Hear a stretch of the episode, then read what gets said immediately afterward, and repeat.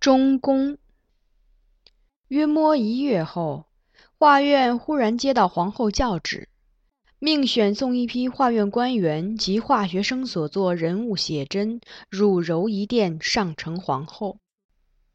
时近黄昏，戴照、化学正等人不敢怠慢，忙选取出最满意的作品，准备送往皇后寝殿。那日本无事。画院的其余内侍都已归居处休息，唯我留下值班。教旨来得突兀，于是，在画院任职一年多后，我首次接到送画轴入后宫的任务。若在平日，这事尚轮不到我做。这也是我入宫数年来初次有自外皇城进入帝后嫔妃所居内宫的机会。翰林图画院位于皇城西南端的右掖门外，在传旨的皇后殿入内内侍的带领下，我捧着画轴自此地始，穿右掖门、右长庆门、右加肃门、右银台门，依次经过门下省、枢密院、门下后省、国史院，再过皇仪门，经垂拱门入内宫。绕过垂拱殿和福宁殿，才抵达皇后所居的柔仪殿。彼时已暮色四合，而皇后不在殿中。据柔仪殿侍女说，皇后去福宁殿见官家去了，不知何时归来。我请入内内侍将画轴送入殿内，因要当面向皇后复命，故也不敢擅离。便立在殿外等待，一等便是两个时辰。终于皇后归来，我跪下行礼，看见面生的我，她略停了停。侍女向她介绍，她才想起，点了点头。在入殿不久后，命人传我进去。皇后曹氏身着真红大袖的国朝中宫常服，正襟危坐于殿中，袖口与深色领内微露一层黄红纱中单衣缘，红罗长裙下垂的线条平缓柔顺，无一丝多余的褶皱。白底黄纹的纱质披帛无声地委曳于地，衬得她姿态越发娴静宁和。在再次朝他行礼后，我趁着直身的那一瞬间，目光掠过他的脸。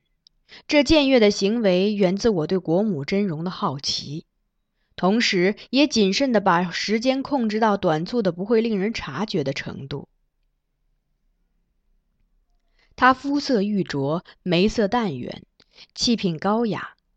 此刻半垂双睫，若有所思，眉宇间也隐有忧色。殿中内臣将写真画轴一卷卷挂好，皇后从容起身，徐徐一步，逐一细看。良久，看毕所有图卷，她对此不置一词，但转身问我：“近来画院写真佳作都在其中？”我称是。他又看了看，似忽然想起。他再问：“这里有化学生崔白所做的吗？”我答说：“没有。”他便微微笑了。我想也不会有。据说他画艺拙劣，不思进取，且又狂傲自大，甚至不把画院官员们放在眼里。但这却有些怪了。如此一无是处之人，又是如何考进翰林图画院的？我略一踟蹰，却还是向他道出实情。自国朝开设画院以来，人莫不推崇黄权、黄居彩父子画风，每逢教义，皆是皇室体制为优劣去取。崔白功底极好。若论双钩工细，绝难不倒他，故此考入画院较顺利。但他生性疏逸，似不甚欣赏皇家富贵，倒对徐熙野亦多有赞誉。平时极爱写生，每遇景折流，能传写物态，有徐熙遗风。入画院后，所作花虫翎毛未必总用双钩填彩，也常借鉴徐熙落墨法或徐崇嗣墨骨法。意图之中，往往工谨粗放笔意共存，且设色清雅，孤高标致，颇有野趣。但教艺时，这种画风不能得画院官员认可。崔公子之作每每被漠视，极难获好评。皇后颔首，又道：“他明知画风不为人所喜，却还坚持如此作画。”我应道：“是，他认定之事，不会轻易受人影响而改变。”皇后浅笑道：“也是个拗人。可他考入画院也不容易。”如此张狂，难道不怕被逐出去吗？我心知必然已有人在皇后面前对崔白有所攻坚，迟疑着是否与他提及崔白的心态。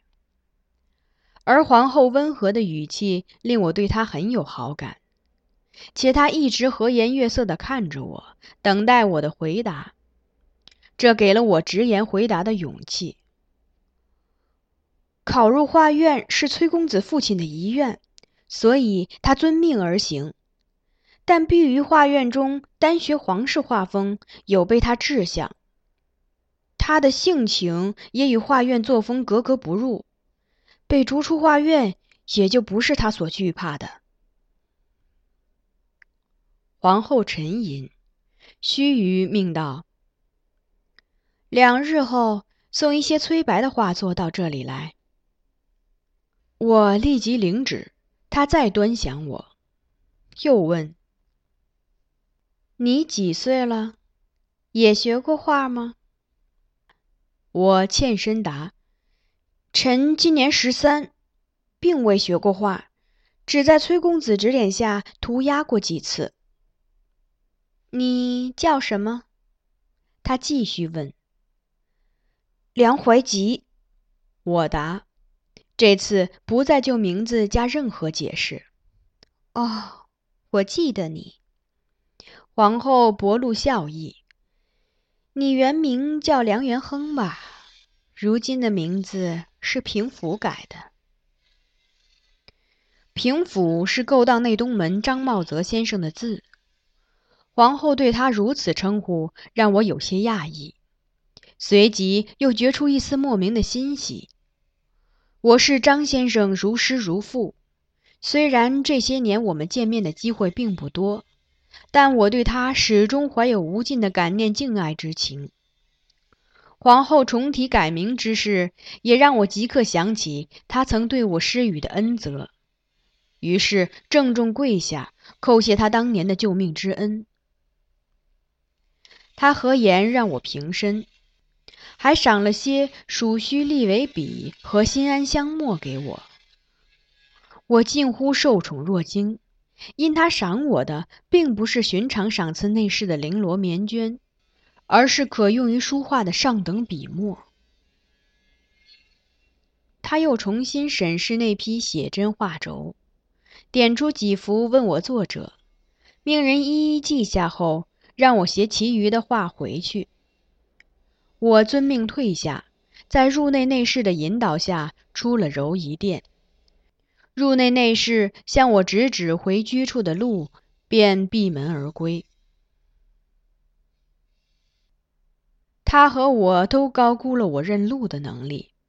我又一直想着适才之事，心不在焉的走了许久，才蓦然惊觉身处之地完全陌生。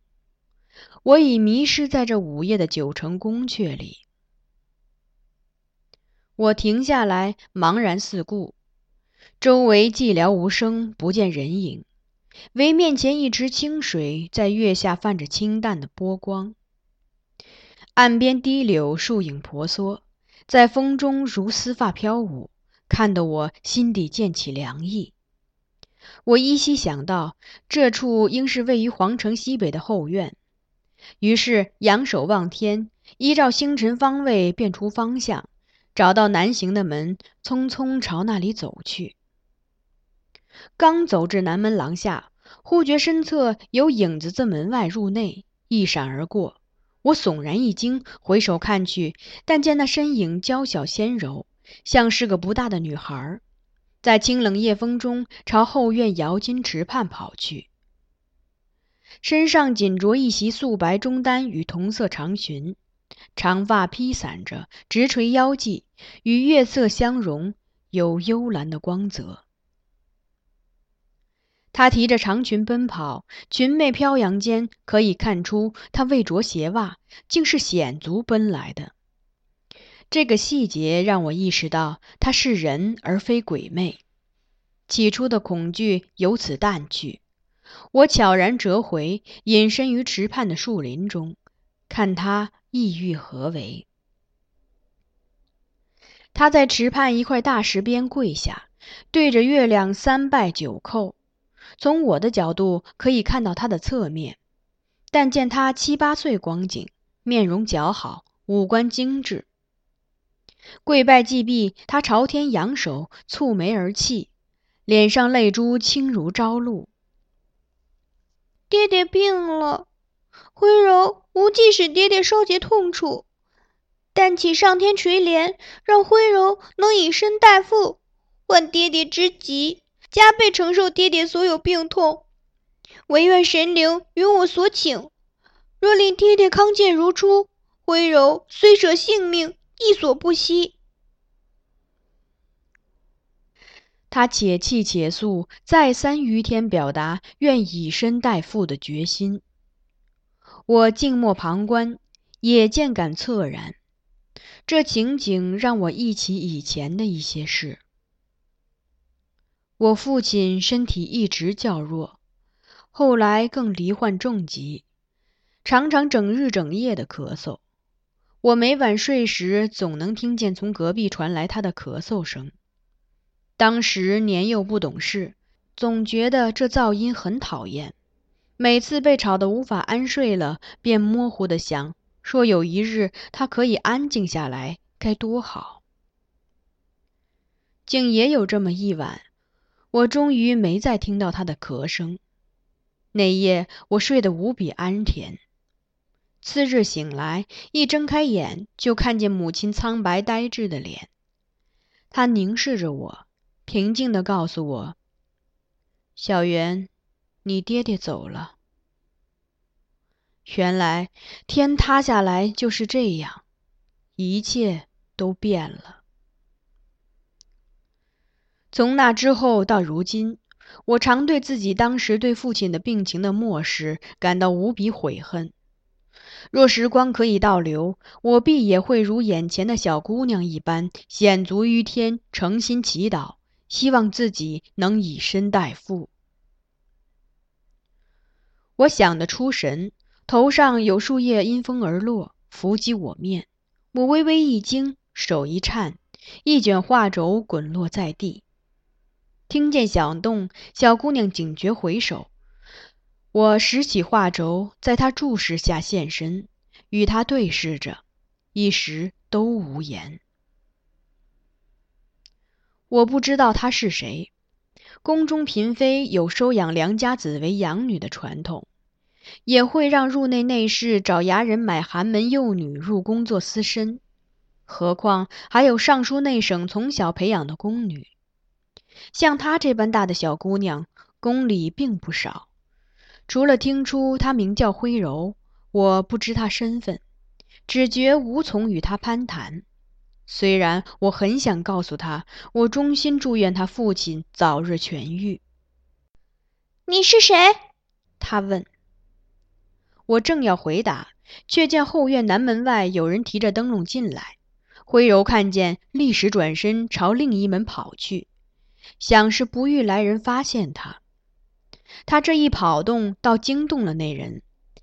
那是一名内人模样的年轻女子，也随即提灯笼追去，口中高声唤：“谁？站住！树下阴影闭住了我，故此未被他留意到。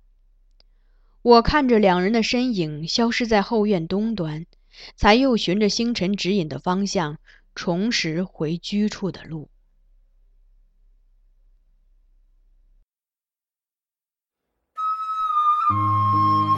您刚才收听到的是菊与纸播讲的有声小说《孤城闭》，欢迎继续收听。